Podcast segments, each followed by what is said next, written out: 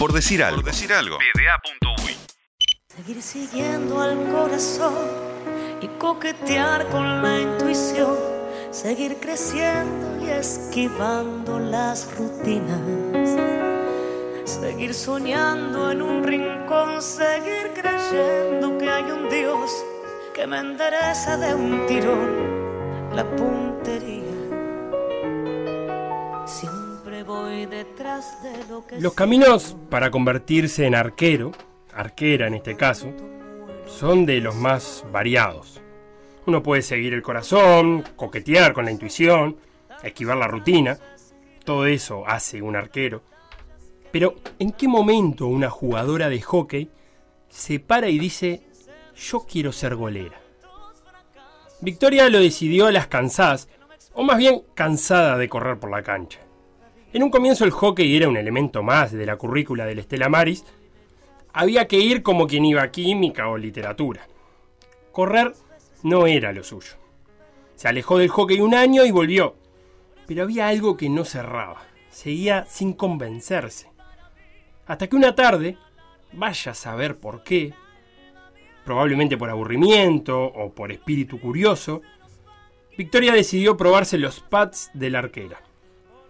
Pads es la armadura que se usa para atajar, lo que te convierte en tortuga ninja con la misión de terminar con el arco en celo. Ahí la cosa cambió. Victoria, que a esta altura ya le podemos decir Vicky, encontró su lugar. Ágil, de aprendizaje rápido, empezó a destacarse más temprano que tarde. Tuvo la suerte de que se cruzaran en su camino Paula y Jimena, ex arqueras de selección que trabajaban en el colegio. El talento se cruzaba con alguien que le señalara el camino. Ya con 15 años tenía Vicky su fama.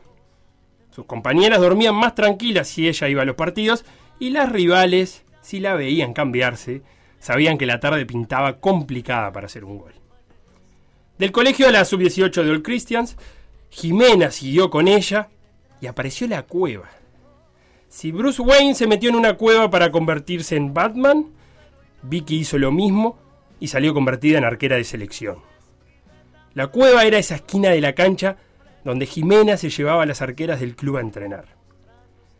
Si el lugar de Vicky en el mundo era el arco, la cueva era su santuario, el lugar a donde siempre recurrir si la vida se torcía porque la vida de Vicky se le torció en una edad donde uno tiene más preguntas que certezas. Noel, su mamá, luchó contra un cáncer de los largos, esos que alternan malos momentos con otros que hacen olvidar un poco la realidad. Noel jugaba al hockey, era médica y cantaba, siempre cantó, aun cuando la enfermedad se ponía dura. Y Vicky tuvo que crecer rápido, tuvo que aprender en su adolescencia lo que a algunos les lleva una vida aprender pero ella siempre fue buena aprendiendo cosas. Cuando a Vicky le dieron el premio a mejor golera del Panamericano Sub-21, ¿a quién se lo iban a dar sino a la golera que solo recibió un gol en cuatro partidos? Señaló al cielo. Sabe que la voz de Noel la espera en algún lugar y que por acá anda una golera con ganas de comerse el mundo. Detrás, el arco en cero, la cueva. Delante, el futuro, de fama mundial.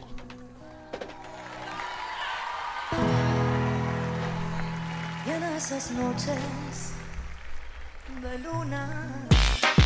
Por decir algo. Por decir algo. PDA.U